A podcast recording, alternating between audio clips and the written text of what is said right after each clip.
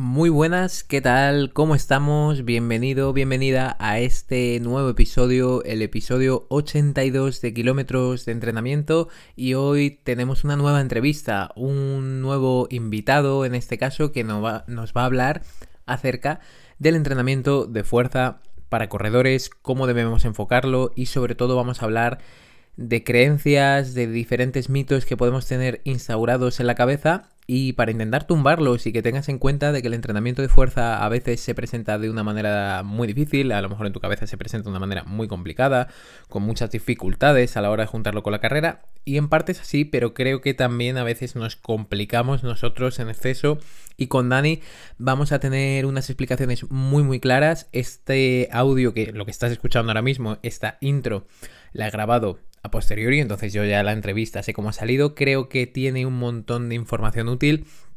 Es esa típica entrevista o bueno, típico podcast que tienes que casi pararlo y empezar a tomar apuntes, seguramente. O sea que si estás corriendo, estás en el coche, no puedes tomar apuntes, tampoco te preocupes. Siempre puedes volver a escucharlo o coger los conceptos más importantes acerca de todas las claves que nos va a dar Dani. Pero antes de nada y de darle paso, de dar paso al entrevistado, a Daniel Blanco Galindo, vamos a hablar o quiero hablar un poco de él. Pues bueno, él es entrenador personal y realmente es un apasionado del conocimiento sobre la salud, el rendimiento físico.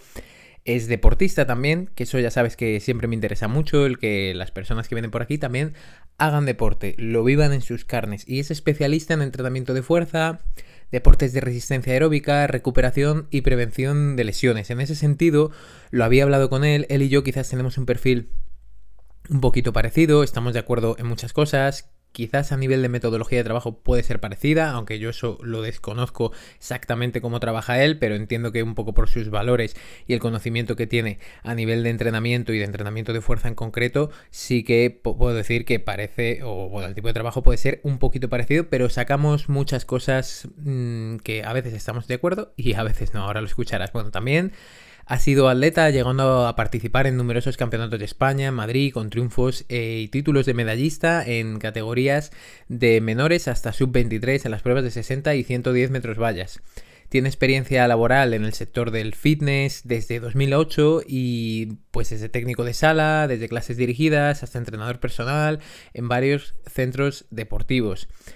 Tiene también experiencia en la formación, que eso es lo que también es su perfil, me parece muy interesante y es muy didáctico, muy pedagógico, porque ahora lo vas a escuchar y tiene las cosas muy claras. Creo que presenta la información de manera muy concisa y ha podido participar como ponente en seminarios presenciales, así como en formación online. También ha podido ejercer y ha tenido la oportunidad de ejercer como docente en másteres de la Universidad de Barcelona, en la UCAM, en la Universidad de Murcia y en la Universidad Politécnica de Madrid. Es coautor también del libro Cómo bajar de las 3 horas, 3 horas y media y 4 horas en maratón, así como de otras 4 publicaciones. Y por último, sí que darte un poco más de información, aún más académica, y bueno, sería que es licenciado en Ciencias de la Actividad Física y el Deporte, tiene un posgrado de entrenamiento personal en la Universidad Politécnica de Madrid, el certificado de entrenador personal, es responsable de formación en Precor Iberia, profesor en el posgrado de entrenamiento personal de INEF en Madrid y docente y tutor del trabajo final de experto del curso de experto en maratón de la Universidad de la UCAM de Murcia. De hecho, este curso sí lo, lo hice yo, este curso de experto en maratón.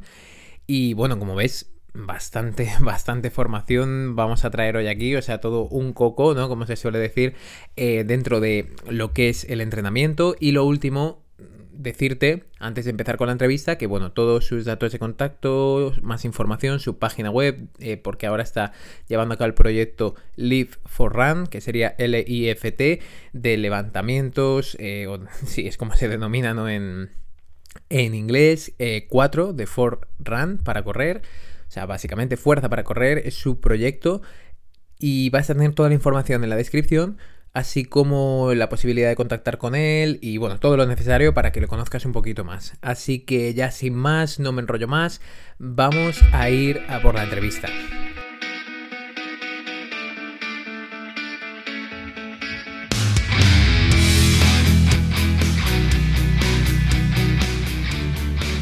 Te doy la bienvenida a Kilómetros de Entrenamiento, un podcast que te llevará a la línea de meta dando respuesta a tus principales dudas sobre entrenamiento de carrera, fuerza, nutrición, descanso y mucho más.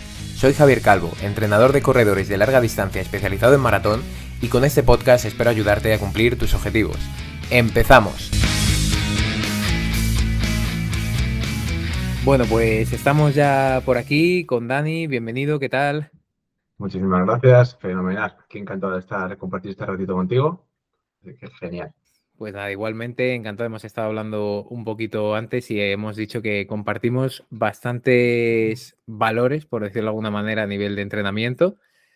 Y, pero igualmente creo que puede ser un podcast bastante enriquecedor hablando del entrenamiento de fuerza para corredores y principalmente lo que me ha llevado también a que Dani esté por aquí, pues lo primero ha sido agradecerle a él también su, proactividad, ¿vale? Porque, porque, bueno, se puso en contacto conmigo, nos seguíamos a través de redes sociales y, luego mm, realmente el punto quizás más importante es eh, todo el tema que hay cuando un corredor popular quiere empezar a correr, sobre todo muchas veces enfocado en larga distancia, aunque también incluso en distancias más cortas, pero que se encuentra con muchas dificultades a nivel de entrenamiento, muchas creencias mm, Em, muy complejas, que no tienen una resolución clara, que en Internet no encontramos realmente una respuesta muchas veces, acerca también del entrenamiento de fuerza y de cómo enfocarlo, y muchas dudas e incluso desconfianza de cara al entrenador, se podría llegar a decir, con que el entrenamiento de fuerza vaya a funcionar en el objetivo que ellos buscan, ¿no? Y es un poco lo que queremos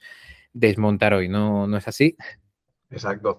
Un poco la idea sería eso, el ver, eh, como al final, Javi, como, como hemos estado comentando, nos eh, dedicamos o intentamos compartir afición y también compartirla con gente similar, es decir, público como el que puede estar escuchando este podcast, eh, aficionados a principalmente distancia media maratón y maratón, que pueden compartir tanto ese público tuyo como la gente a la que yo suelo ayudar, deportistas míos, las mismas, mismos obstáculos, problemas o bueno, dudas con las que se han podido encontrar, pues un poco unir fuerzas en ese sentido para intentar que esas dudas, hacerlas extensivas hacia más gente que se pueda sentir identificada e intentar poner un poquito más de claridad y un poco más de, de hacer las cosas bien, ¿no? Para que la gente pues esté más contenta con los resultados.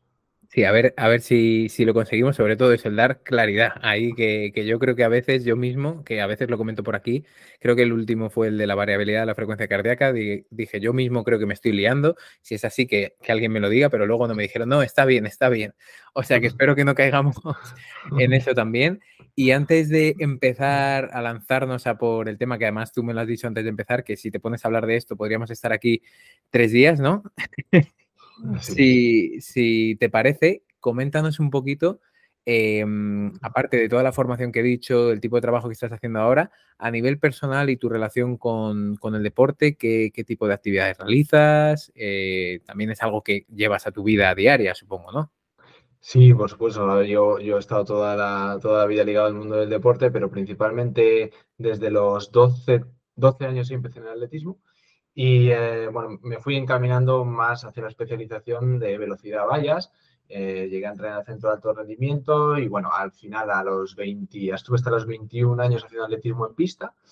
Y bueno, me encantaba. También, por supuesto, tenía mucho contacto con el entrenamiento de fuerza en, eh, en, esos, en ese tipo de, entrenamiento. Pero luego, a raíz de que dejé ya el atletismo, pues por una serie de, historias, ¿no? sobre todo ligado a lesiones, ya entras dentro del perfil mundo laboral, eh, estaba en medio también de la, de la carrera. Bueno, vi el momento de dejarlo, sencillamente. No me planteaba en ese momento de dedicarme, bueno, dedicarme, eh, entrenar para otra disciplina que no fuese la que había encaminado todo a mí, todos esos años atrás, que era pues, el atletismo, la velocidad, pero como me encantaba eh, el mundo del entrenamiento y ligado a mis estudios, estaba mucho la fisiología, em, el, entrenar a deportistas de resistencia, porque a mí también me encantaba ver el atletismo, no solamente es que viese la velocidad, aunque no practicase medio fondo y fondo, me encantaba.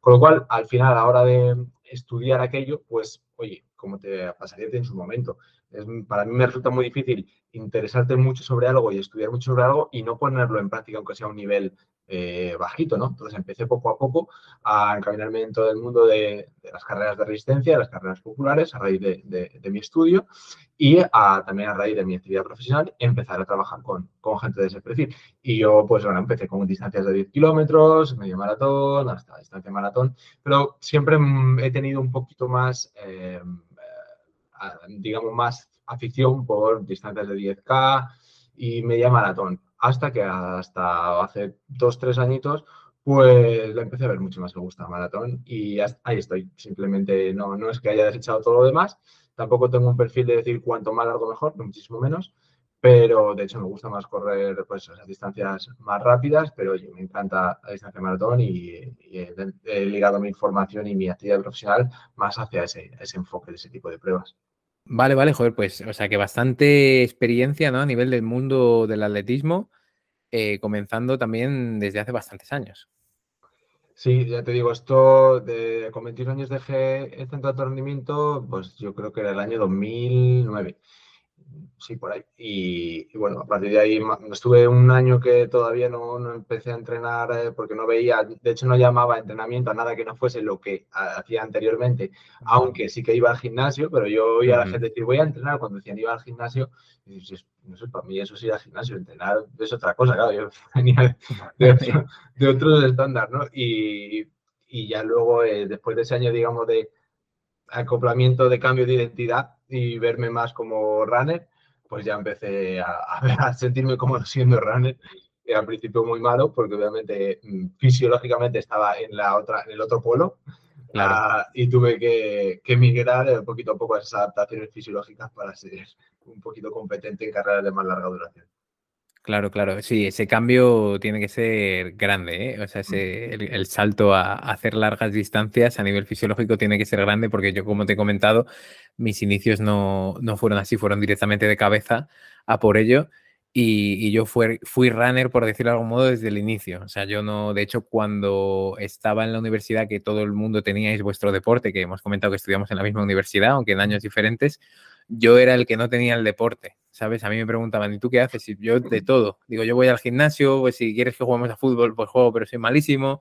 Digo, voy a correr mucho, pero tampoco, en ese momento cuando entré tampoco estaba tomándomelo muy en serio. Y me hacía gracia porque todo el mundo era yo del fútbol, yo de la gimnasia rítmica, yo de, y yo era como el, bueno, un poco de todo y de nada a la vez.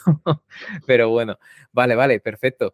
Em, y entonces, a día de hoy, sí que estás preparando ciertas carreras a nivel de larga distancia. ¿Tienes algún objetivo en el horizonte que nos puedas comentar o no?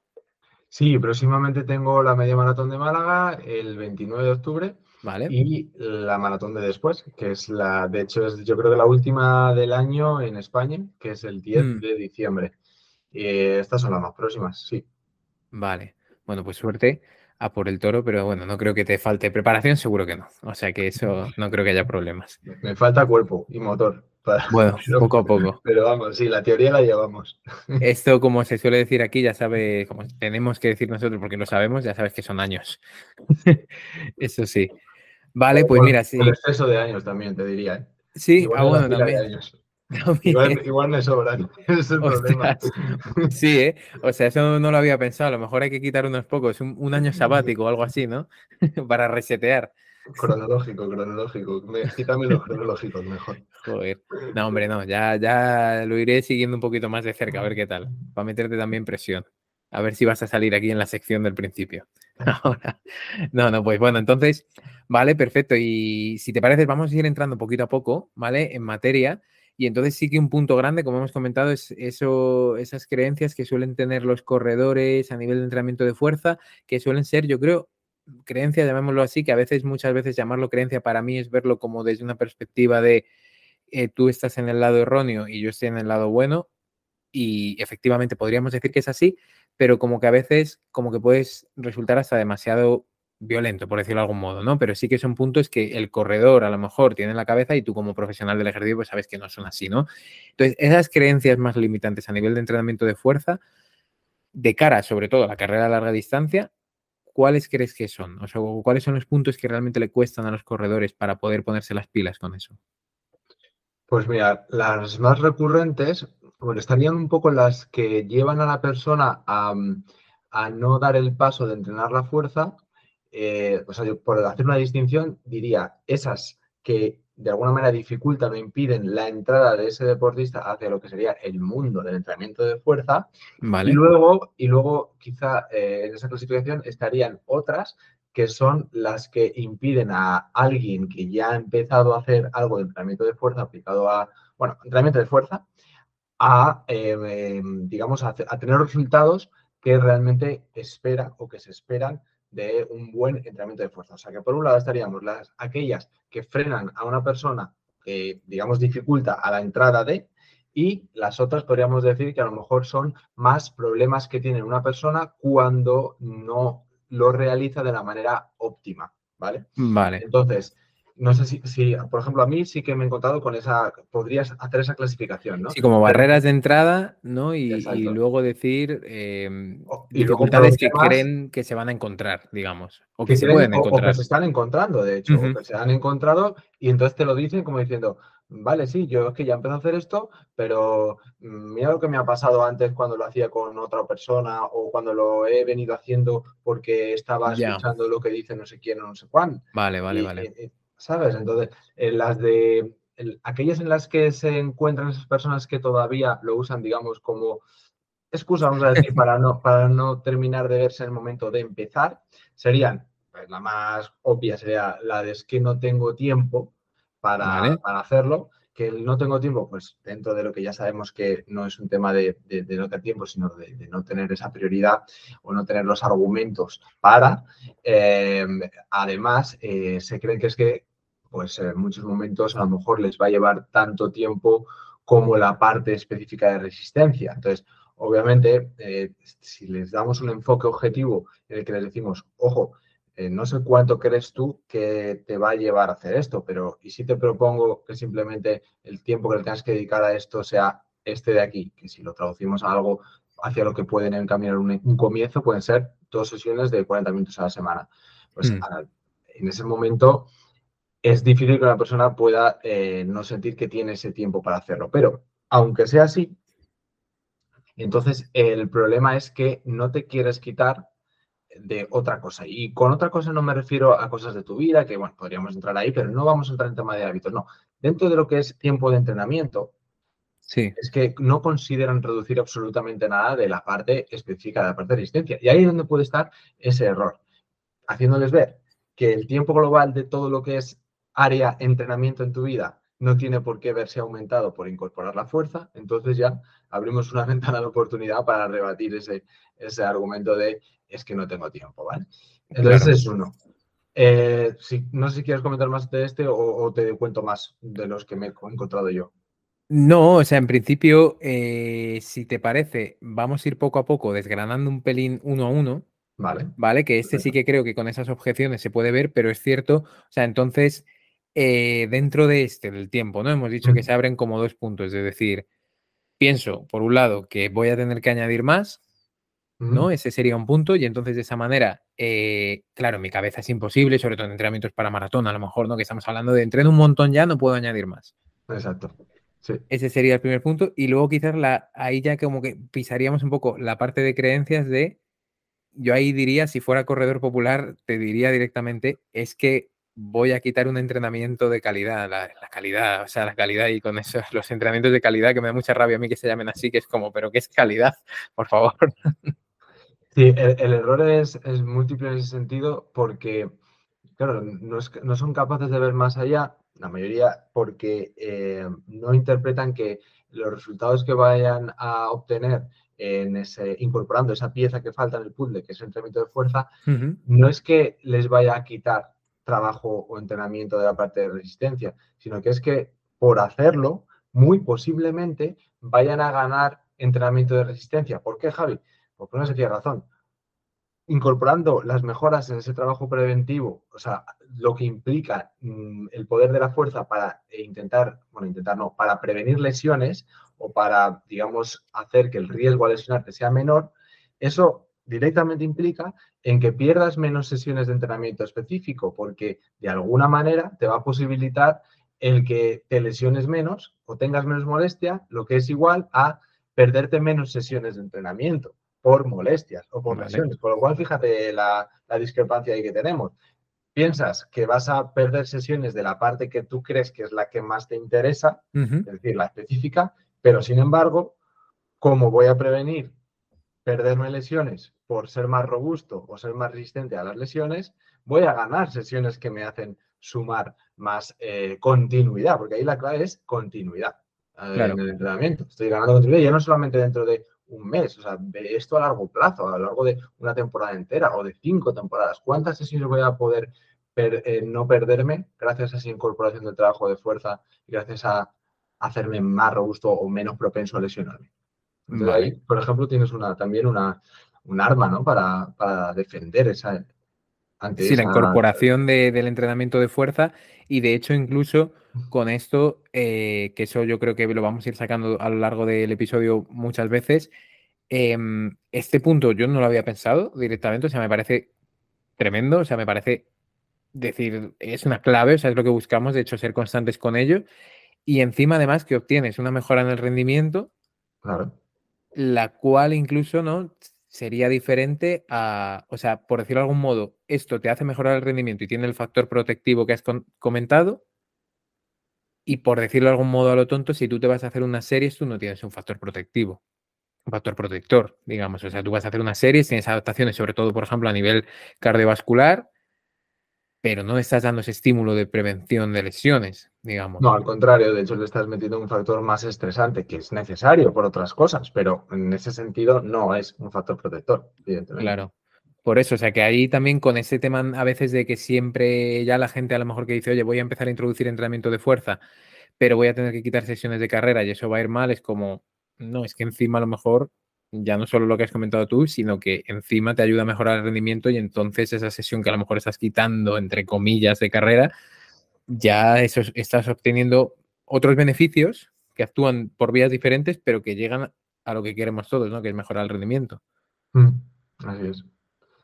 Tienes que al final ver, eh, hacerle ver a esa persona que de alguna manera, si están saturando una vía de mejora, eh, o tiene una vía de mejora, mejor dicho, que pongamos a vía de mejora es la del entrenamiento específico de resistencia, ya sean sesiones de calidad o de, bueno, de calidad entre comillas, o de sesiones eh, regenerativas. Pero me da igual, al final es lo que es correr. Esa vía de mejora ligada al entrenamiento de correr por el más tiene un margen de, mejora ya en una persona de cierto, a, cierto nivel, a cierto punto, de, yo que sé, ponle un 5, un 10%. Pues lo que no lo que no puedes eh, negar es que si algo lo tienes por desarrollar todavía, que te puede dar unas mejoras, porque no hasta ahora no lo has tocado, mm, brutales, eh, a lo mejor ese 10% que te dejas de meter de ese cubo que tienes lleno casi hasta arriba y que prácticamente las mejoras que te va a dar son mínimas, a incorporarlas en el otro cubo que lo tienes casi vacío. Eh, esas mejoras que te va a dar el optar por una carta que hasta ahora no has jugado o el optar por eh, entrenar algo a, lo que eres muy sensible porque hasta ahora no lo has eh, trabajado, pues es que tiene, está por ahí la clave del éxito, ¿vale? O sea, que tienes, ahí una vía de, echar una leña al fuego que hasta ahora no, has usado, la tenías ahí en la recámara y que no has jugado esas piezas o esa baza o esas cartas. Esas cartas, joder, esa, este símil también me parece súper mm. súper potente, espero que también lo perciban de esta manera. Y vale, y entonces una vez contando con esa parte del tiempo, podemos pasar a algún punto siguiente.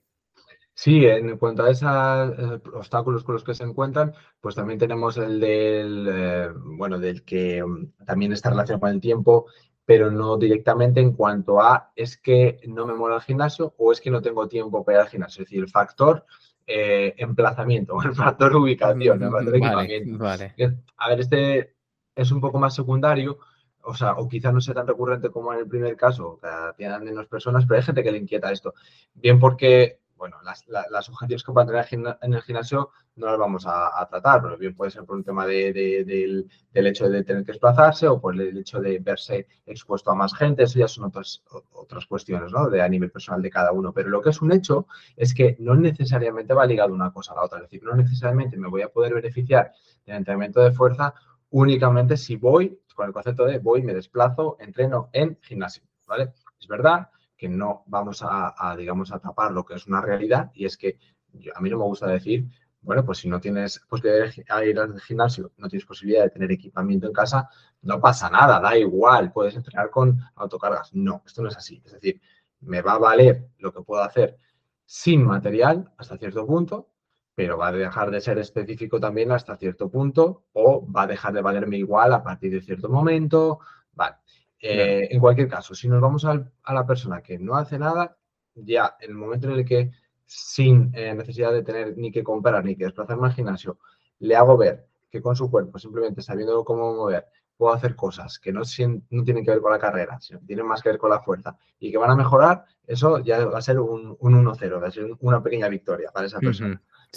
Pero a lo que voy es que si estamos en un nivel un poquito superior, que ya eh, buscamos un rendimiento más específico y un poder de ese trabajo de fuerza bien hecho que me pueda realmente dar un rendimiento a lo que buscamos en carrera eh, para eh, atender a esos beneficios con los que está relacionado el trabajo de fuerza en corredores, pues sí que nos vamos a tener que ir a usar unas cargas, unas cargas externas. Pero, insisto, el, tema de eh, es que no puedo entrenar porque no quiero ir al gimnasio o porque no puedo ir al gimnasio o porque no me gusta, en ese caso lo rebatimos con, vale, pues, ¿qué me dices Sí, simplemente con este juego de mancuernas, este juego de gomas, ya empezamos a funcionar y vamos a ir cubriendo niveles. Cuando cubramos este nivel en el que ya eh, con esto, digamos, le he sacado bastante provecho y puedo entrar en el momento de, debatir entre me quiero quedar aquí o quiero pasar al nivel superior, pues a lo mejor, oye, pues invierto en una barra, o invierto en unos discos, o invierto en unas kettlebell, pero o sea, hasta ahí. O sea, las limitaciones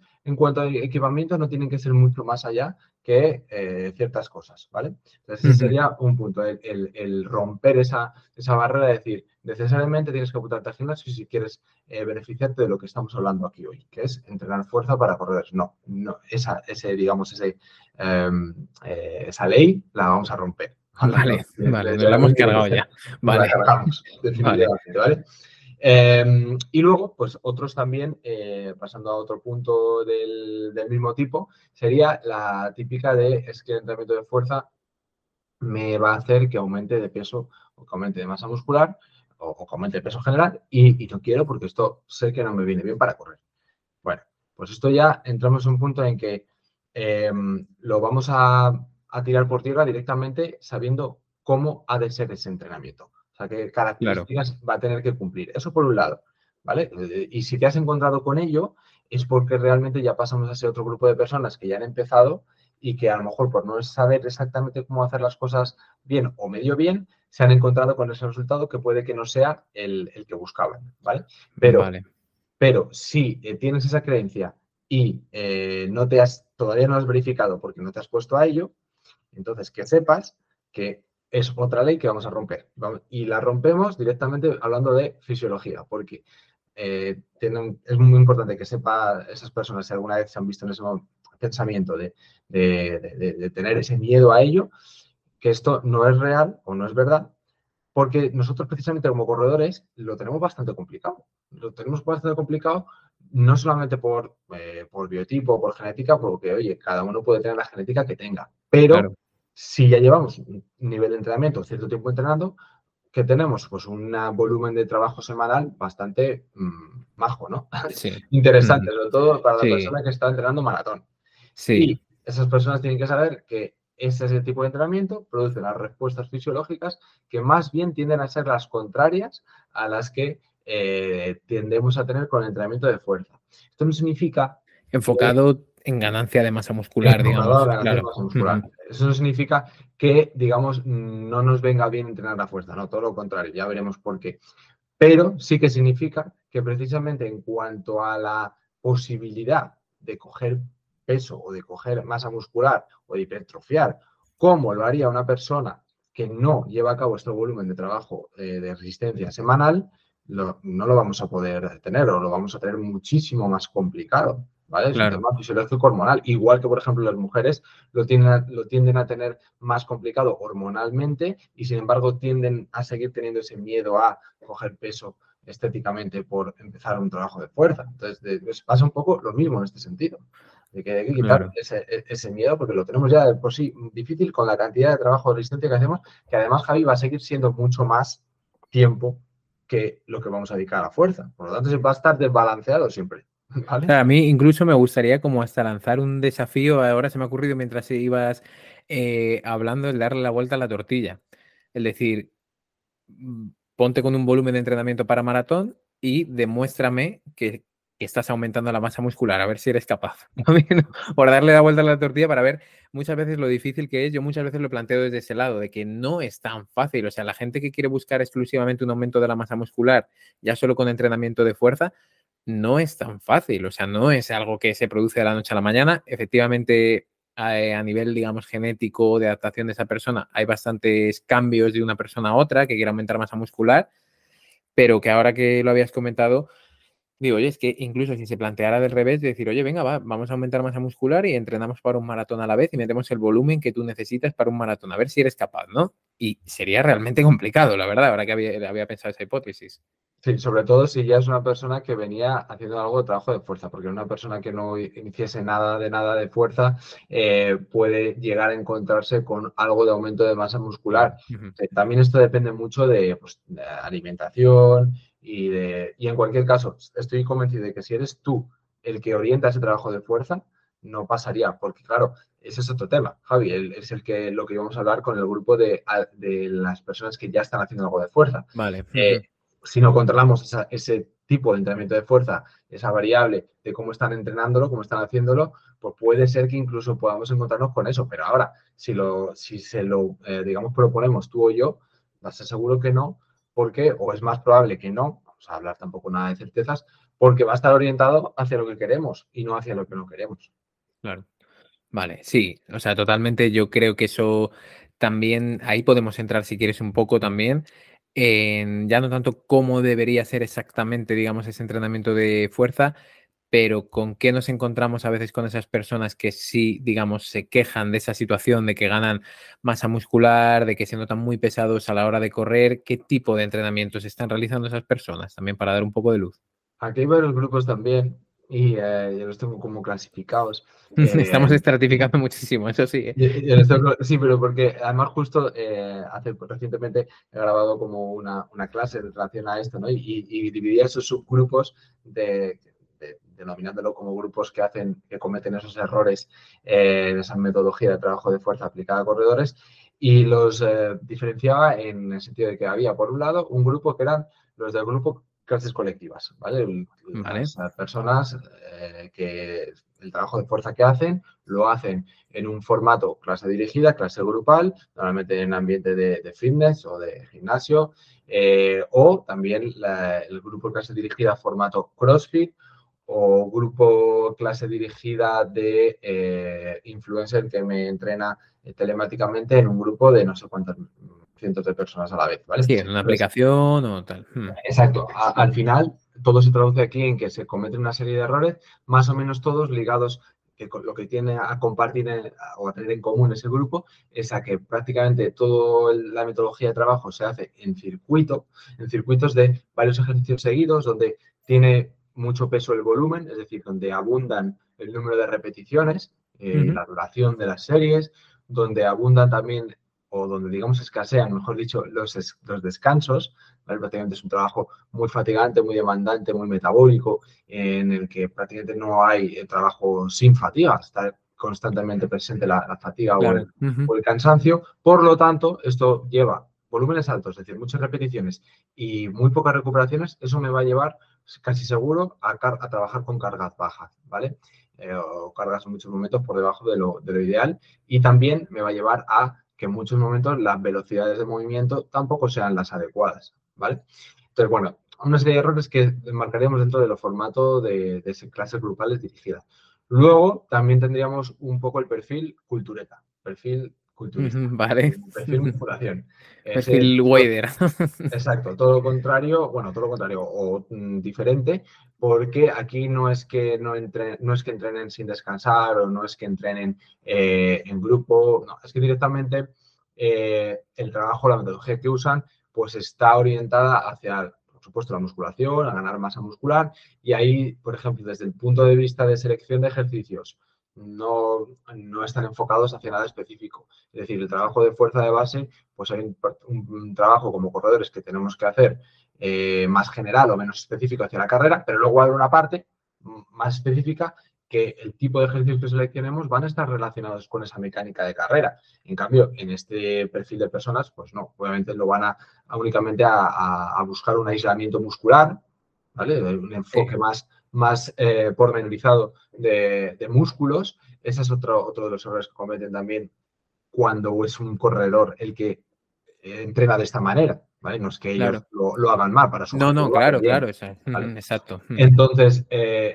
ese es eh, el otro error que, comentaba, era precisamente eso, el hecho de que eh, utilizan unos ejercicios que, perdón, que están buscando una activación muscular muy local, muy selectiva, eh, que dé mucho resultado en un músculo. Y nosotros normalmente organizamos el trabajo de fuerza ligado más pues, a patrones de movimiento, hay diferentes maneras de clasificar y de organizar ese trabajo semanal, pero no va a ir enfocado a qué grupo, qué grupo muscular me toca trabajar hoy. ¿Vale? Que es, un poco ese, ese perfil. Eh, luego también estaría el grupo de la mancuerna de colores, es el grupo. Eh, vale, ese ahí me pierdo yo un poco más. Creo que sé lo que quieres decir, pero a ver, comenta. Sí. Es, el, es el grupo del yo entreno fuerza resistencia. ya, vale. El, el, grupo de que, de que hago fuerza, pero, pero poquito peso, porque si no, pues o cojo, o me pongo muy grande, o me pongo muy tocho, o eh, me canso mucho eh, y me deja muy tostado para, para el entrenamiento de carrera. Tenemos que diferenciar el miedo a cargas altas no va ligado, perdón, mejor dicho, el, la exposición a cargas altas no va unido necesariamente a eh, que me deje un residuo de fatiga o un daño muscular, ¿vale? Esto, esta es otra ley que vamos a intentar romper.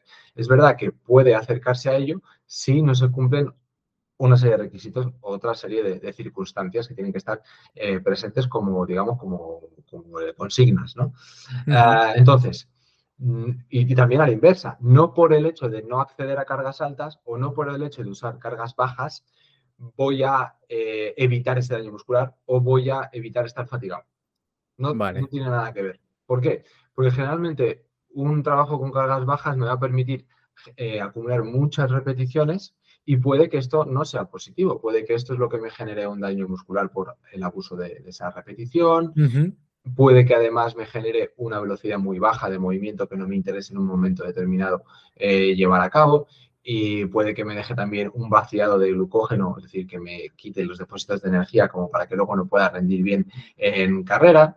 Ah, con lo cual, es un, es un em, factor negativo. Y sobre todo, lo, que es más importante es que hay que intentar romper ese vínculo que algunas personas tienen de eh, soy corredor, por lo tanto, como correr, correr, soy corredor de resistencia, por lo tanto, como mi deporte es un deporte de resistencia, entonces yo tengo que entrenar la fuerza también como la resistencia. O sea, muchas repeticiones y poco peso. Eso es lo que, ese es el vínculo que tenemos que de alguna manera romper, porque es muy fácil caer en ese error. Es decir, una persona que tienda a la intuición puede perfectamente pensar esto y nosotros podríamos pensar de esa manera si no hubiésemos estudiado lo que hemos estudiado. claro, no, exacto, es muy fácil, eh, efectivamente. O sea, decir, si yo tengo que repetir muchas veces un mismo, bueno, una actividad cíclica, que son zancadas, pues lo lógico será que ya sea... Yo es que siempre, además, me lo imagino como el ejercicio de bíceps con las mancuernas de colores, como has dicho, ¿no? Que me lo imagino, o en una clase de determinada clase colectiva que empieza por body y acaba por P, eh, por no decir marcas, que realmente eso es una marca. y, realmente mm, sí que, ves como que se busca y siempre se, y se sigue hablando, incluso yo a nivel popular lo he escuchado, mucha fuerza, resistencia, se sigue hablando de eso, como el entrenamiento con muy poca carga y con muchísimas repeticiones. Y, exacto, hay que intentar también romper con eso y con que eso es lo específico, porque lo específico es lo específico. O sea, lo específico es lo que es, en todo caso, o se asemeja al gesto o a la duración también del gesto, ¿no? Entonces, y ahora lo veremos, pero claro. Y sobre todo lo que te digo, romper ese vínculo de eh, em, poca, poca carga implica que yo no me encuentre eh, cansado al día siguiente. Es que eso no tiene por qué ser así. Es que tú puedes eh, acceder a cargas bajas eh, y, hacer un trabajo que esté mal hecho y que te pase mucha factura, mucha más factura incluso que un trabajo con cargas altas, si se hace como luego diremos que es más aconsejable hacer para que no te genere ese residuo de, fatiga. ¿Y, por qué esto es lo importante? Porque dentro de nuestra planificación eh, como corredores de resistencia, igual que nosotros tenemos una serie de periodos o ciclos donde entrenamos con unos objetivos encaminados hacia una cosa, por ejemplo, consumo de oxígeno máximo, y en otros momentos entraremos enfocados más a el desarrollo del umbral anaeróbico, por ejemplo, o de la capacidad aeróbica, mejorando nuestro primer umbral, en la fuerza pasa un poco lo mismo. No tiene que ser, eh, aunque yo haya dicho una serie de errores y que aunque yo haya dicho algo que, que digamos, eh, cumple con los principios que tienden a ser de una manera determinada, no significa que ese, ese resultado nos dé un programa de entrenamiento X que sirva para toda la temporada. No. Significa que si yo sé el por qué hay cosas que no debo de hacer de una determinada manera o sé por qué ah, debo hacer las cosas de una manera para un objetivo, sé dónde encajar ese objetivo en según qué momentos de la temporada. ¿Por qué? Porque sí que habrá momentos de la temporada donde entrene pesado. Insisto, pesado no significa eh, únicamente entrenar con cargas altas, movimientos muy lentos y con, em, bueno, y con ejercicios que impliquen eh, siempre buscar eh, levantamientos máximos, ¿no? Una serie de características. Y en otros momentos, donde eso que he dicho antes de que, de que no se puede trabajar con cargas bajas, no es verdad, porque sí que trabajaremos con cargas bajas. ¿Por qué? Porque al final eso va a, tener, va a ser también específico y no podemos dejar de ser específico. ¿vale? Entonces, en esos otros momentos puede que sí que tenga sentido entrar con cargas bajas dentro de unos pequeños matices.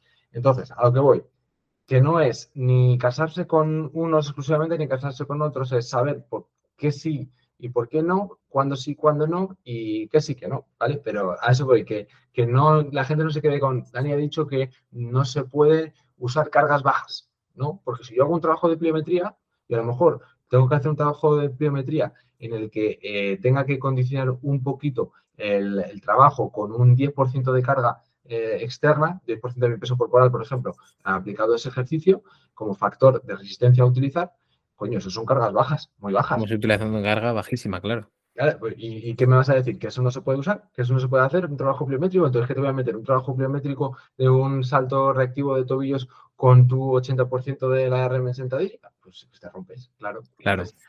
tengo que saber cuándo usar eso, en qué ejercicios va a tener sentido y en cuáles no. ¿En qué momentos, en qué nivel? El resumen, al final va a ser, el resumen al final va a ser, cuanto más cerca esté de donde quiera rendir, más voy a traerme ejercicios que sean más específicos, aunque puede que siga usando algunos que no son específicos y que los haga menos, menos volumen de trabajo de ellos, pero como recordatorios estén, pero eh, en un periodo específico voy a parecerme más lo que haga al gesto de correr. Y en periodos de base periodos preparatorios, pues prácticamente haré ejercicios que me vayan generando una base y una preparación para que luego pueda tolerar los otros, pero no porque eso se vayan a parecer a correr. Claro. de las piernas, sí, pero no, Para hacer como unas ganancias de fuerza de base, ¿no? Digamos, por decirlo de algún modo, para que luego pueda tolerar todo lo que venga a nivel específico de fuerza y todo lo que venga a nivel de gesto, de carrera como tal, ¿no? A nivel de carga también. Vale. Vale, perfecto. Ahí a lo mejor ahora ya me meto un poco en, porque hemos intentado romper la creencia del tema del daño muscular. Vale, y ahí creo que también, ¿no? Si no me equivoco, tiene bastante que ver el tema de, la, contracción excéntrica, ¿no? Si no me equivoco, y ese, esa parte de tensión a nivel muscular, ¿no? Eso es. Sí, bueno, el daño muscular eh, no tiene por qué ir ligado a la tensión mecánica o a la tensión muscular, pero sobre todo lo que será más importante saber es que, primero, como corredores, tenemos que minimizar ese daño muscular de cara a que el eh, impacto que tenga sobre, sobre el efecto, es decir, el tamaño de ese daño muscular, sea el menor posible. ¿Para qué? Para llevarme la parte mejor de la fuerza y no llevarme la parte peor de entrenar la fuerza que sería ese, asociado a ese daño muscular. Entonces, daño muscular tiene que haber una parte, igual que ese factor del estrés que hemos hablado antes, que en las series íbamos a tener sí o sí, y que no es que lo descartemos, de hecho lo queremos, pero lo queremos en su, en su justa medida. En el caso del daño muscular pasa lo mismo, lo queremos en su justa medida porque una parte sí que va a generar unas adaptaciones que pueden ser positivas a nivel estructural, a nivel de mi tejido, de mi, de mi masa muscular, para hacerse más fuerte, más robusta o incluso en un momento determinado también para crecer un poquito, porque hemos hablado de que no se puede ganar peso, pero no es que no, no se pueda, es que a lo mejor hay que controlar en qué momento y cuánto, ¿vale? Entonces, ese daño muscular me va a permitir ganar esa parte de músculo si me hace falta y cuando me haga falta.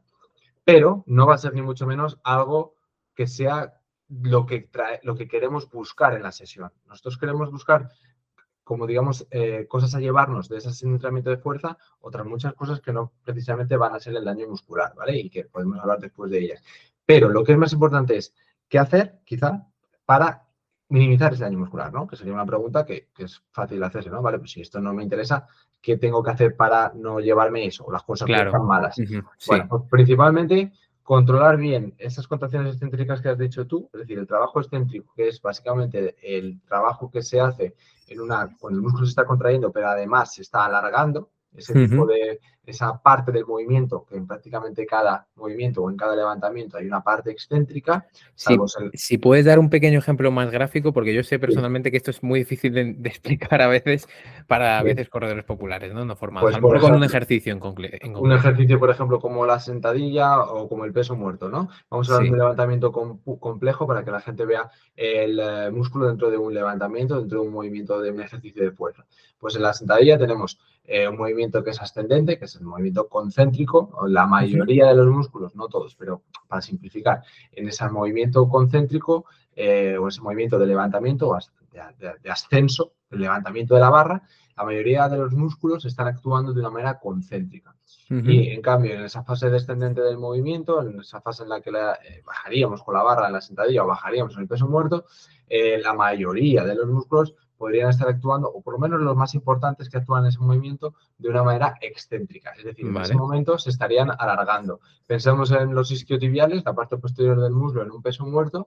Eh, cuando yo bajo la barra hacia el suelo, están alargándose, pero no es una acción pasiva, no es una acción que hagan porque, digamos, la gravedad les lleva a ello porque la barra va bajando, no.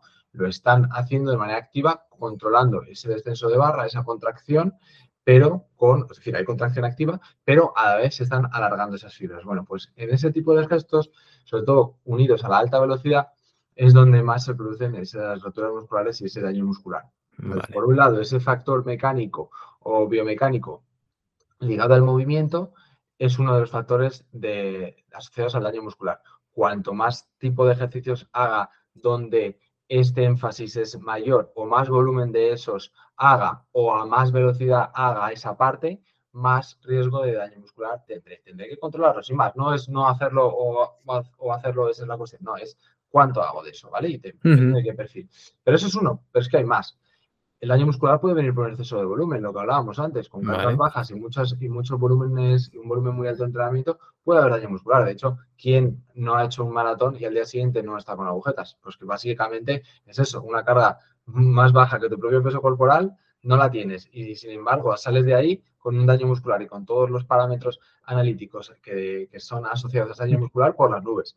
Entonces, ahí tienes un fiel reflejo de, eso que estamos hablando. Entonces, el volumen, cuánto haga, de ese eh, ejercicio también es un factor que está asociado a la cantidad o magnitud del daño muscular. Otro, el descanso. Cuanto más recuperación, bueno, cuanto más no, eh, el poder hacer ese trabajo de fuerza propiamente dicho o bien hecho implica un, cumplir unos requisitos de recuperación. Si yo eso me lo fumo, yo eso no lo hago o me lo paso por el forro, pues estaré más asociado a poder tener, ser más propenso a tener más daño muscular en esa sesión. ¿vale? Entonces son factores que se van acumulando podríamos completarlo un poquito más, pero básicamente eso es lo que más tendríamos que tener en cuenta de cara a minimizar ese daño muscular. Y lo que ah, hablamos también de la velocidad asociada a ese riesgo de daño muscular, aquí quiero hacer el matiz de volver a insistir en que no es tanto el que no se puedan hacer movimientos rápidos, sino que si esos movimientos rápidos se producen en esa fase excéntrica, vamos a tener más riesgo. Ejemplo, unos aterrizajes, una caída, unos saltos desde cajón a suelo, unos aterrizajes, un drop desde cajón a suelo. Es un ejercicio que sí o sí va a implicar velocidad, es decir, sí o sí, para yo poder eh, beneficiarme eh, de ese ejercicio, voy a tener que hacer ese gesto, me voy a ver eh, obligado a hacer ese gesto rápido, esa contracción rápida. Y, además va a ser una contracción, eh, pensamos en los cuádriceps, que van a tener que hacer de una manera rápida para absorber ese impacto de caída. Eso es una contracción excéntrica. No hay manera de hacer eso lento. No puedes elegir tú si lo haces rápido o lento. Va, va asociado a un daño muscular, pero va asociado a un daño muscular que puede ser necesario. Es decir, si, si lo hago, me sobrecargo en intensidad o me sobrecargo en volumen, más daño muscular. Pero, eh, bueno, pues a eso voy. Si añado mucha cantidad de este tipo de ejercicios, caída, excéntricos y tal, pues más riesgo de, ese daño muscular. En cambio, movimientos que pueden ser veloces y que no tengan ese matiz de que ser, de tener ese carácter de frenado, de amortiguación, de landing y tal, pues no me van a generar daño muscular por, por las características de ese, de ese, ejercicio, aunque sean rápidos y veloces y explosivos también. ¿Vale? vale. Hay que tener en cuenta ese tipo de, de matices. Vale, perfecto. O sea que con eso ahí yo creo que la parte del daño muscular más o menos la tendríamos cogida. Podríamos, podríamos continuar, seguro, pero yo creo que esta parte la tenemos. Entonces, em, luego por ese lado, eh, ¿qué más nos quedaría a nivel de creencias? Pues mira, una que es, eh, está también asociada a esto en relación a, em, a cómo me siento después de entrar a la fuerza. Gente que comentaba esa, parte de esa creencia era el hecho de que me siento más pesado porque realmente lo he verificado que me ha hecho ganar peso, ya hemos dicho por qué puede ser, pero también hay gente que, mm, se, que comenta y siente que se siente más pesado, pero no realmente no, no ha cogido músculo, no ha cogido más músculo, pero sienten que están más fatigados, que van más lento, como que les cuesta más en ese entrenamiento de carrera después de haber hecho entrenamiento de fuerza. Y esto es abrir también otro, otro mundo aparte, el, mundo de entrenamiento concurrente, que tú también sé que en algún episodio del podcast lo has tratado. Entonces, ¿qué quiere decir esto? Que el saber, por un lado, cómo entrenar la fuerza va a implicar el que pueda llegar a esa sesión de carrera en una situación de verme pesado y dolorido incluso, a poderme verme en un estado óptimo y pleno para poder hacer la sesión, ¿vale? El cómo haga yo esa sesión de fuerza, pero también el cómo la encaje en mi semana.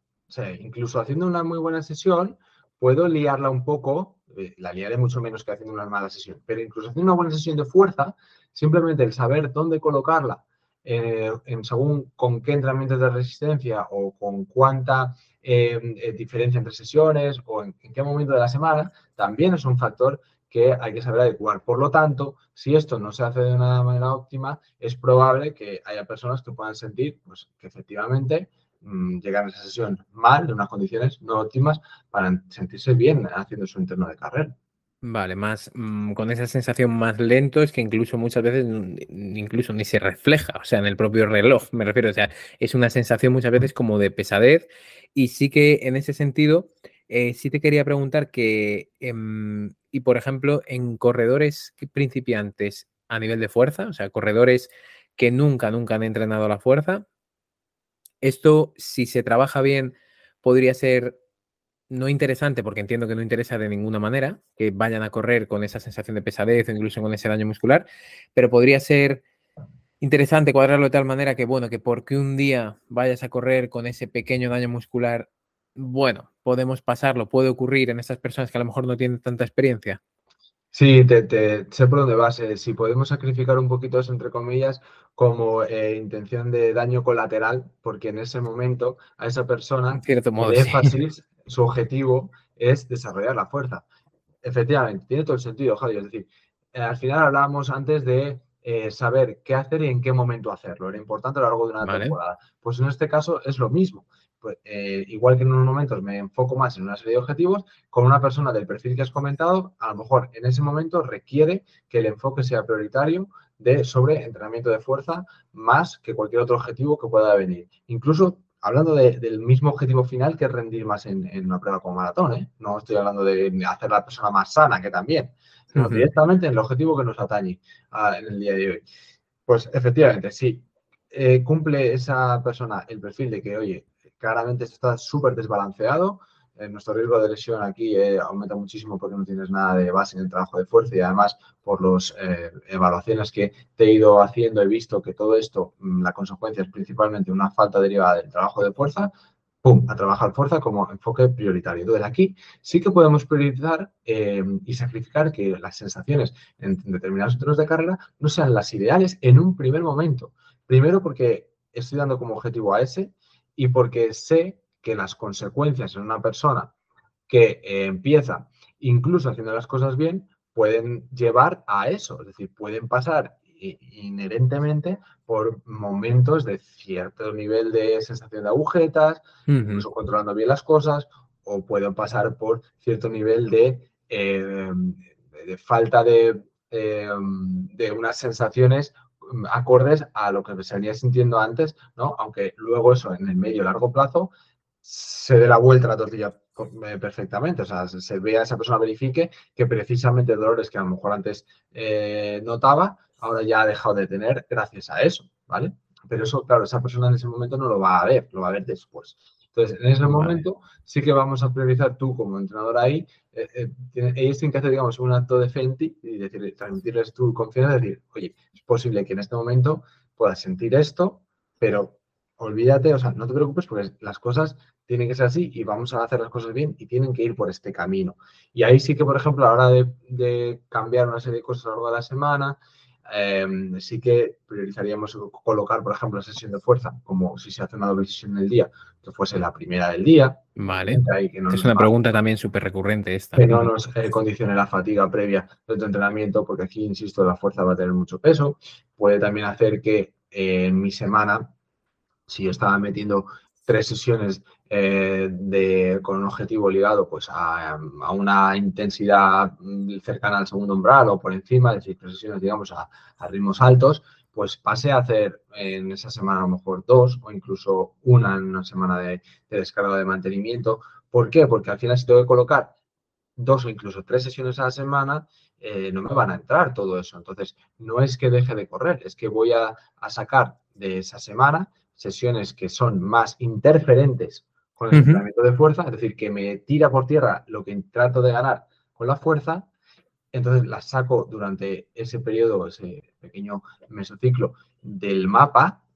Sí. No la saco completamente, sino lo reduzco un poquito porque estoy intentando llenar el otro cubo que hablábamos antes, el cubo que me va a dar más mejoras, porque es el que menos tengo que trabajar. Entonces, reubico la semana con mis piezas de la fuerza en ese puzzle saco un poquito eh, algunas de las otras piezas para dejarme en, modo mantenimiento y una vez que ya eh, he podido verificar que he llegado a un nivel en esas ganancias de fuerza eh, aceptable, reequilibro todo y le doy los volúmenes adecuados a cada cosa. Vale, o sea, es súper interesante mm, porque al final llegamos muchas veces a un punto muy similar, que es obviamente sí, la importancia de la planificación de entrenamiento, pero como que aquí la estamos bajando a tierra con ejemplos claros, ¿no? Decir, vale, que sí, que la importancia de la planificación de entrenamiento está muy bien, pero ¿por qué, no? Porque al final, si tú ahora que nos estás escuchando eh, nunca has trabajado la fuerza, entiendes los beneficios que tiene y quieres ponerte a hacerlo, lo que acabamos de comentar puede ser muy interesante. Pero en cambio, que eso se ve mucho. Si tenemos el típico plan, los martes hago series, los miércoles rodaje, el viernes farlek y el domingo rodaje largo. Y estás así todo el año, porque eso yo sé que muchos corredores están así todo el año sin cambiar, ya espero que te puedas estar dando cuenta de que en el momento en el que a lo mejor quieras priorizar la ganancia de fuerza, que te sería mucho más rentable hacerlo en uno o dos meses rápidamente, entre comillas, no vas a poder hacerlo siguiendo el planteamiento de carrera si no eres capaz de asumir, como hemos dicho al principio, ¿no? De asumir que esas mejoras van a venir por otra vía, por ese cubo que estamos llenando, por ese puzzle que estamos cambiando, como has ido comentando, y que encima, efectivamente, eso sí que lo comenté, y si no me equivoco, porque lo he repetido muchísimas veces, no sé si es el episodio 17, porque lo he repetido muchísimas veces, que es el tema del mantenimiento. O sea, decir que yo puedo poner la carrera en modo mantenimiento, como tú has dicho, que no tengo por qué estar a nivel top de carrera todo el rato, no tengo por qué estar haciendo mis cuatro o cinco sesiones constantes con el mismo kilometraje siempre, ¿no? Entonces, creo que ese punto, como dices, ¿no? De balancear en todo momento, estar jugando con eso, siempre lo decimos, es la importancia de la planificación de entrenamiento, pero sí que aquí eh, te lo agradezco porque creo que lo estamos bajando a tierra con ejemplos como muy claros, muy, muy al pie. Y además, con relación a lo que tú has dicho de, seguir un mismo plan que no eh, sabe o no es capaz de admitir esa diferenciación entre las piezas que vamos encajando en el puzzle, ¿qué, pasaría si ese mismo plan acceden a él? Una persona con, llevábamos el cubo de la fuerza prácticamente ya a dos tercios, casi bastante repletito, y una persona que el cubo lo tiene completamente vacío, que no ha tocado la puerta. Entonces, ¿te parece a ti que tiene sentido que ese plan de estructura semanal con las sesiones definidas valga igual para los dos? Si a lo mejor en el mismo plan les están metiendo una o dos sesiones de fuerza a la semana, ¿encajarían esa una o dos sesiones en cualquiera de los casos y por igual a los dos? O sea, ¿qué sentido tiene? O si uno de ellos es recurrente que haya padecido cintilla iliotibial síndrome de la cintilla iliotibial eh, o una fascitis como la que has tenido tú eh, y el otro no, ¿tiene sentido que eso lo hagan igual? ¿O tiene sentido si una persona, uno de los dos eh, resulta que solamente tiene un hueco de hora y media un día para hacer la fuerza y otro hueco de media hora, ¿tiene sentido cuando el otro a lo mejor tiene dos huecos de una hora o dos huecos de media hora? o tres huecos de media hora, perdón, para cubrir el mismo volumen de fuerza, pero claro, eso lo tienes que hacer en tres sesiones en vez de dos, pero en tu plan no pone eso, el plan pone el lunes y el jueves. Y si son tres días, pues, pues ya, ves tú qué haces ese otro día, y dónde lo metes, y cómo estructuras el resto de los entrenos. Claro. ahí no, no tiene mucho sentido. Claro. No, no, pues esto bastante importante, o sea, porque yo creo que igual es una duda muy recurrente, es una objeción bastante normal, muy común, eh, entonces, por ese lado, creo que queda también bastante claro. Y luego, volviendo de nuevo, y vuelvo a hacer de otra vez la pregunta, a nivel de creencias, ¿hay algún punto que se nos quede ahí eh, en el tintero? Yo creo que hemos ido tocando la mayoría, pero... Sí, em, bueno, se me ocurre también ahí, digamos, uno muy ligado al, factor de la funcionalidad o de la estabilidad.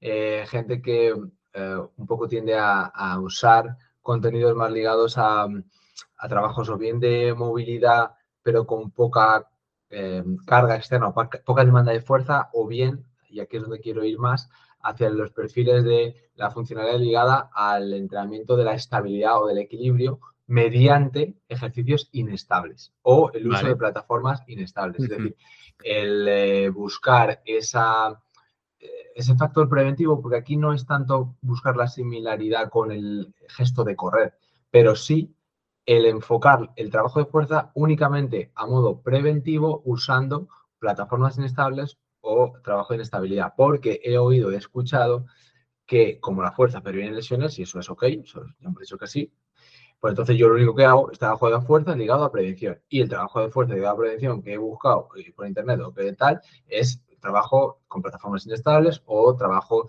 de ejercicios que tienen que ver más con la rehabilitación o la readaptación tras una lesión, pero es que el trabajo de fuerza no es eso. Eso es una parte de un trabajo preventivo complementario con unos fines determinados, ya sea la prevención o la recuperación o la readaptación.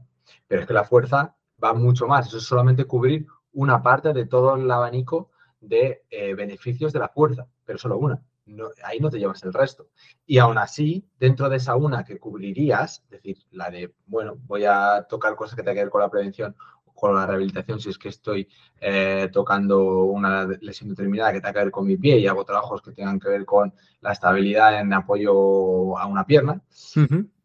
Vale, y aún así, esa lesión para poder eh, rehabilitarse requiere un trabajo específico, es más complejo que solo eso, ¿vale?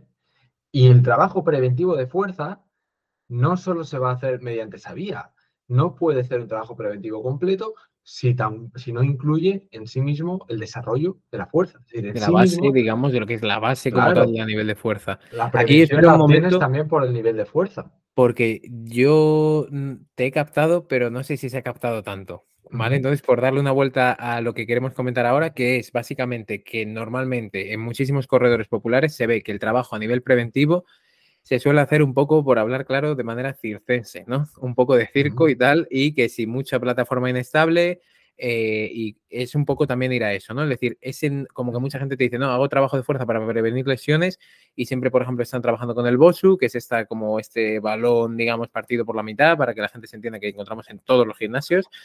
Eh, y siempre ese tipo de trabajo es un poco a lo que te refieres. Cuando... Por un lado, sí. Es decir, por un lado, esa parte de mm, exceso de uso de plataformas inestables que ni siquiera para el objetivo de prevención o de rehabilitación nacional lesión es lo único que se ha de hacer. De hecho, es una parte bastante pequeña de lo que se ha de hacer en un momento determinado, tal.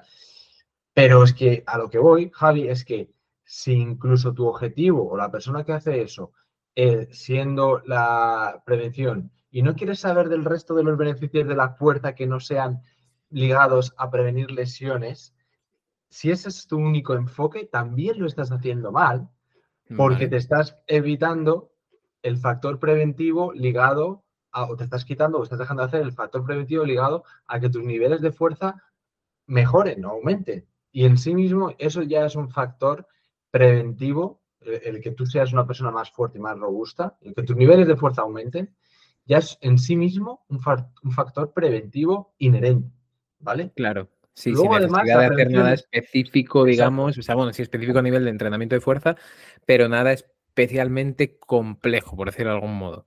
Entonces, aunque no uses, pongamos en el momento de que también esa persona no está únicamente atraída por el hecho de usar según qué material, plataforma inestable que ha visto en no sé dónde, incluso, incluso en gente que no eh, comete ese error de abusar de eso, pero está en el enfoque preventivo y únicamente hace ejercicios, pues eso, con el peso corporal, ligados a trabajo de equilibrio con sí mismo, ligados a trabajo de, de movilidad exclusivamente sin desarrollo de trabajo de la fuerza, pues que eso que, está, que, no estás cubriendo todo, ni siquiera para la parte preventiva. Es decir, que te está faltando un pilar importantísimo en la prevención ahí, que es el trabajo de fuerza con acceso a cargas, a cargas. Ya voy a decir altas o con qué porcentaje, a cargas en sí, el trabajo de fuerza. Y para eso, sí o sí, tienes que estar en una situación estable, que es aquí donde quiero ir. Vale. La, clave aquí es, para desarrollar la fuerza, no puedes hacerlo con inestabilidad. O es mucho más difícil. Entonces, cuando trabajamos la fuerza, hay que trabajar en situaciones estables. Que luego una parte de ese trabajo de fuerza, cuando me quiero orientar hacia un trabajo más específico, va a requerir que en vez de usar las dos piernas se use el trabajo a una pierna y le voy quitando un poquito de componente de estabilidad porque me interesa que se parezca más al gesto de carrera, bien, pero porque he hecho lo, anterior y porque me he cubierto un poquito ya mi cubo con la parte de base, ¿vale? Y que además también quiero hacer un trabajo eh, sin cargas o de equilibrio porque es que tengo un déficit de equilibrio o una falta de estabilidad en este apoyo y me está generando una problemática, perfecto, sí, sí, es que hay una parte que hagas de eso, pero que no te olvides de la otra.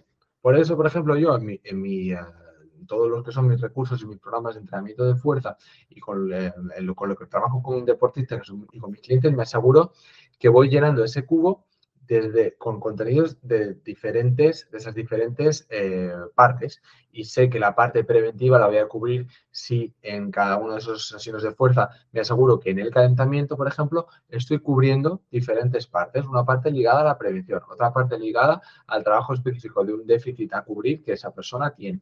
Una parte ligada a una, a una preparación a lo que viene en la parte principal, es decir, un priming o una eh, activación para que esté en un nivel de, sistema nervioso alto para la parte de fuerza y la parte de fuerza. Y la parte de fuerza tendrá el objetivo que tenga, pero me ha asegurado que el otro lo he metido. Y además, el resto de la semana, a lo mejor le meto una cuña en un momento determinado de un trabajo eh, preventivo también para lo que hemos estado hablando, eh, o le meto un trabajo específico para cubrir el déficit de, eh, de, fuerza del pie que tiene, que le hace ser más propenso a según qué lesión, pero sin que falte lo otro. Claro, ¿Vale? claro, vale. Vale, yo creo que eso también se ha captado bastante bien, o sea, también con esta división, digamos, final a nivel de lo que podría ser, digamos, una, una sesión con diferentes tipos de trabajo dentro de la misma sesión, ¿no? A nivel de fuerza y que se puedan enfocar en diferentes objetivos y sobre todo lo que has dicho también a nivel incluso de lesiones, es decir, oye, es que a lo mejor en tu caso tienes que trabajar, hacer un trabajo de tendón de Aquiles, más enfocado en un tendón de Aquiles con determinados ejercicios, pero siempre que haya esa presencia de ese trabajo más de base. Yo normalmente lo suelo, lo suelo llamar así. Vale, em, entonces, si te parece, podemos recapitular un poquito eh, cuáles son esas creencias y, y, podemos, yo creo, vamos, más o menos a nivel del episodio, yo creo que hemos sacado bastantes cosas. Entonces, para recapitular, ¿cuáles hemos ido repasando?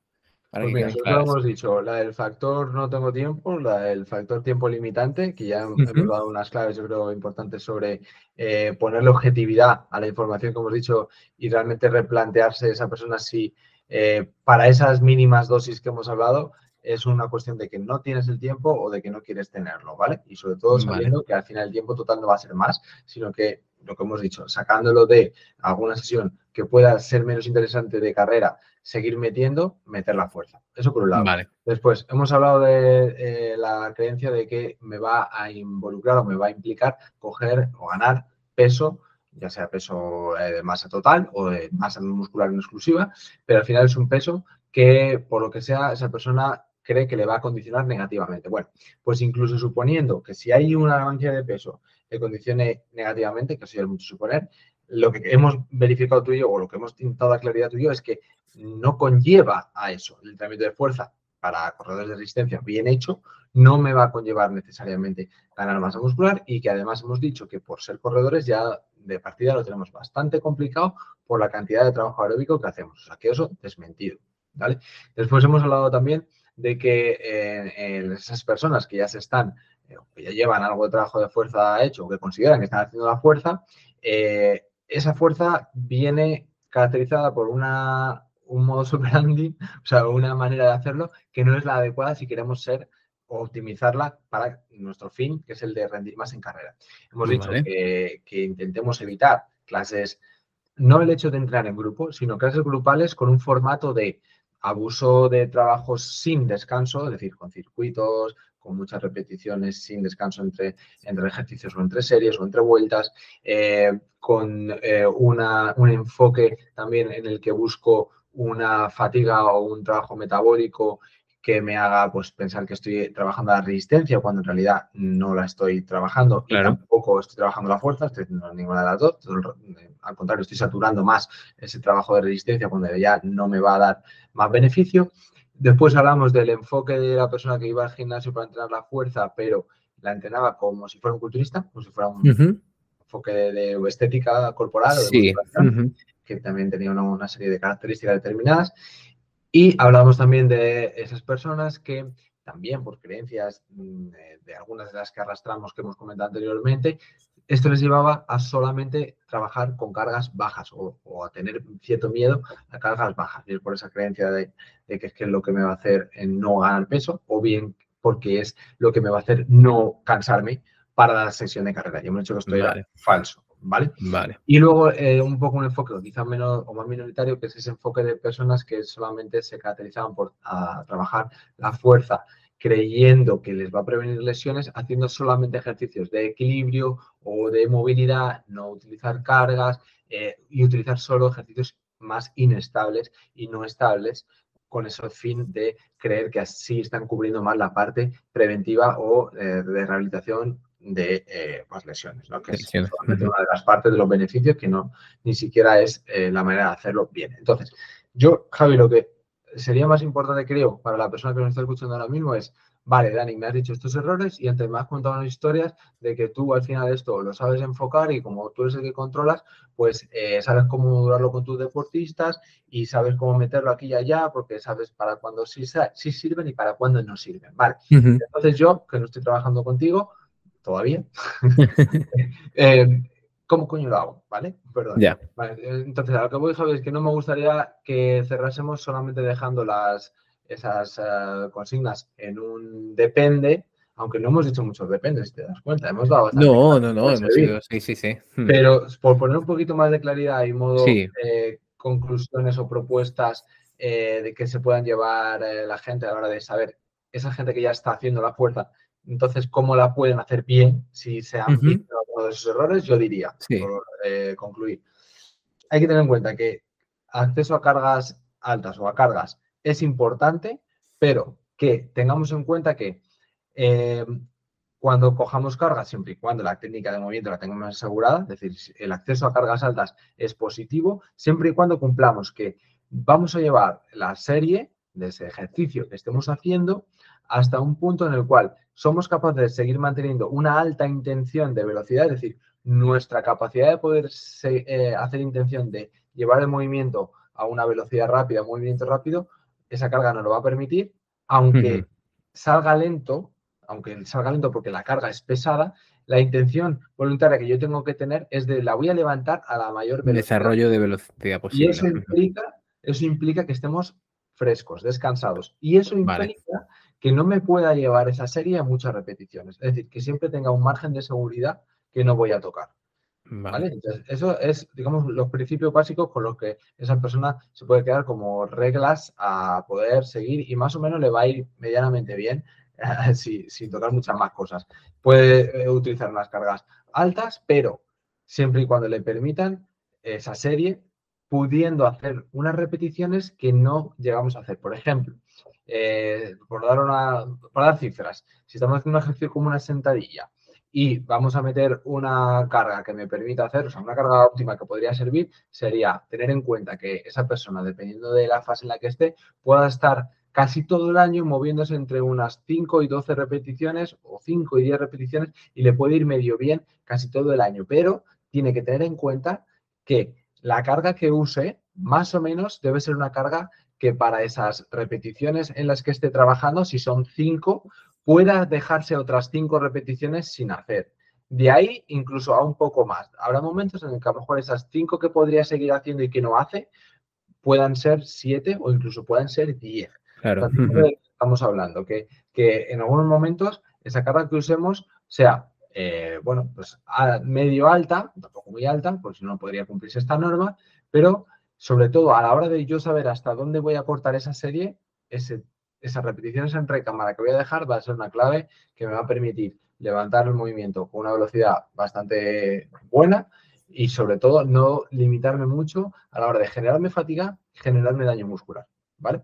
Luego hay otras cosas como, por ejemplo, la selección de ejercicios que también tendrá que ver, pero esto es un tema también más complejo a la hora de centrarse, pues daría más prioridad, por dar conclusión. A la gestión quizás de la carga, ¿no? Sí, y en cuanto a lo de los ejercicios, lo que iba a decir es que, que fuesen ejercicios que en su mayor parte o, utilizásemos más aquellos que realizamos en posición de pie y con ejecución bilateral.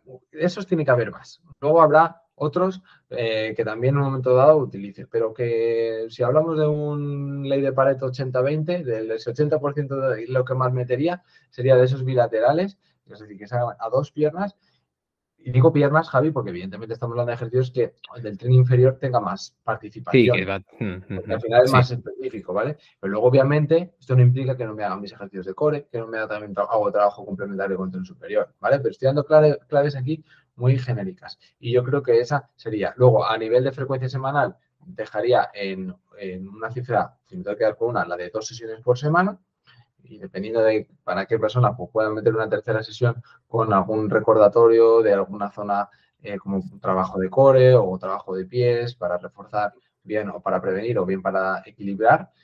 Y esa sería la frecuencia óptima más o menos. Y luego la última clave sería, atendiendo a eso que hemos dicho sobre cómo lo encajo en la semana, pues también simplificando mucho y dando consignas muy genéricas, diría que intentemos no doblar, es decir, no hacer días de trabajo en esos días de la fuerza principal de esas dos sesiones que hemos hablado.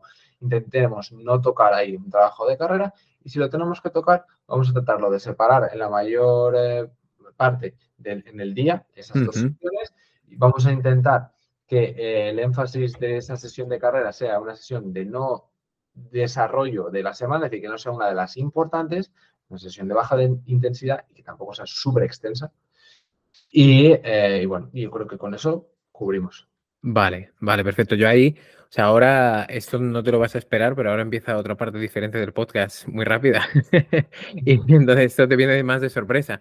Lo primero, eh, otra invitación para poder venir a hablar y yo creo que según nos están escuchando, creo que lo van a agradecer de volver a hablar de entrenamiento de fuerza y de empezar a hablar de distribución en una temporada que me parece interesante, ¿vale? Dar algunas claves. Siempre ya lo organizaremos, pero yo invitado estás, ¿vale? pues encantadísimo. vale, y creo que, que, ahora lo están escuchando y dirán, vale, me parece bien, porque creo que es algo, como has dicho ahora, estas últimas claves creo que tienen mucho que ver con esta parte de cómo distribuirlo a lo largo de una temporada. Eh, el RIR ahí sabemos que tiene mucho que ver, o sea que me parece bastante interesante, ¿vale? Que esto lo podamos ir dándole forma poco a poco. Y luego la parte que menos te esperas, espero que me acuerde yo. Eh, primero, ahora cambiamos de tema totalmente, ¿vale? Sería una recomendación de un libro del que sea. Ahí te, no, sé si te pillo a contrapié. Hombre, del que sea, sí que me pillas, porque si es de un tema que no es del, que estamos hablando, ahí los temas pueden ser, pueden ser pues muchísimos. Sí, eh, sí, sí. O sea, de, cualquier área, incluso, incluso ni siquiera eh, que tenga que ver con salud. Nada, nada. O sea, algo que, que a ti incluso te haya sorprendido a nivel personal.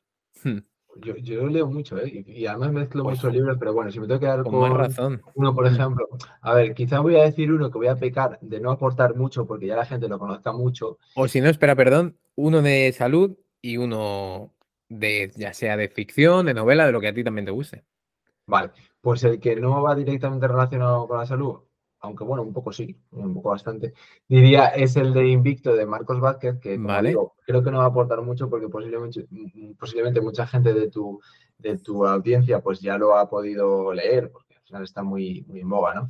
Pero es un libro que yo soy muy, muy seguidor de, filosofía estoica y la manera que encontré en ese libro de aterrizar esos contenidos a la vida actual y a la vida em, consciente y personal llevada hacia eh, el, comportamiento y hacia la actuación en, nuestra capacidad de control en el día a día de cada uno, me parece eh, sublime.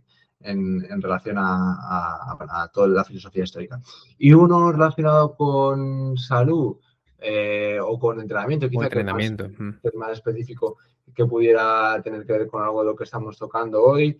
A ver, si es más para alguien como tú, que digamos esté realmente con uh, mucha em, interés en desarrollar más estos temas que hemos estado hablando a día de hoy, pues te diría de entrenamiento total. Es un libro que, el de Baine que me, llegó bastante, eh, lo pude, pude encontrar bastante interesante. Eh, también aplicaba a corredores pues eh, Lord of Running, que es un libro de Tim Noakes que quizá también te suene o te pueda aportar, te pueda gustar. Eh, creo que son dos libros de los que se puede sacar. El de Tim Noakes es un libro más aplicado a entrenamiento de resistencia y a entrenamiento de carrera, pero el de entrenamiento total está muy aplicado a entrenamiento de fuerza. Y, y no solamente entrenamiento de fuerza aplicado a corredores, pero bueno, son dos que pueden estar ahí Vale, perfecto. Pues seguimos entonces para Bingo. Eh, una canción preferida. Muy difícil, pero una, no hace falta que sea, no hace falta que ahora pienses la que más. O sea, sino algo que yo que sé que te represente un poco, no sé. Qué buena, que joder. Es que yo soy muy musiquero también, que me represente. Me está pidiendo. Claro, y yo también, y es que me gusta saberlo, o sea, me gusta conocer los gustos. Me, ha salido una hora que, que tiene que ver con correr por el hecho de que pueda ser, bueno, que pueda atraer más al público que nos está escuchando, que se llama Keep on Running, es de un grupo que se llama Journey, eh, que no es la canción más conocida de Journey, porque ahora seguramente la gente cuando escuche Journey mm, le va a llevar a otra, otra canción que se llama Don't Stop Believing, que es muy famosa, pero esta canción de, de Journey que se llama Keep on Running me parece brutal. Y bueno, pues que si tiene que ver con correr, pues ¿por qué no mencionarla aquí? ¿no? Yo, es que soy muy, muy rockero, pero tirando a rock clásico. Entonces, no, soy tan viejo porque posiblemente esa canción se hizo antes de que yo, bueno, posiblemente no, seguro, antes de que yo naciese. Mm. Pero, pero sí soy muy tirando a, a lo vintage en, música. Un poco igual que yo, igual que yo. vale, vale. Y ya la última parte de que nos digas dónde encontrarte, pero eso al final, em, una frase que pondrías en, un anuncio en la tele que grabarías en la mente de la gente?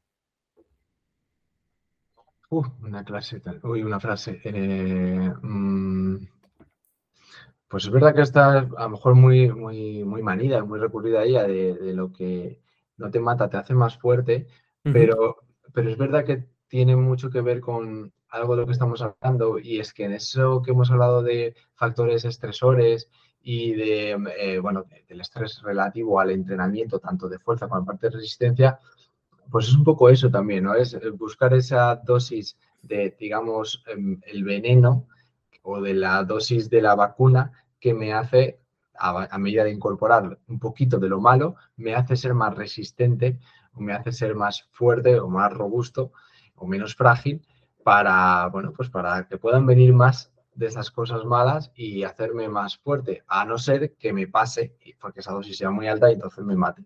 Vale, no, a mí, me gusta ese concepto. Lo que pasa que has dicho, has dicho vacuna y van a censurar. ¿El qué? No, hombre, no, digo que, que has dicho la palabra vacuna y censuran inmediatamente. No, hombre, es broma. En YouTube creo que sí, pero si se repite un montón de veces. nada, nada, era una broma. Lo último, ya, lo último, ¿dónde encontrarte?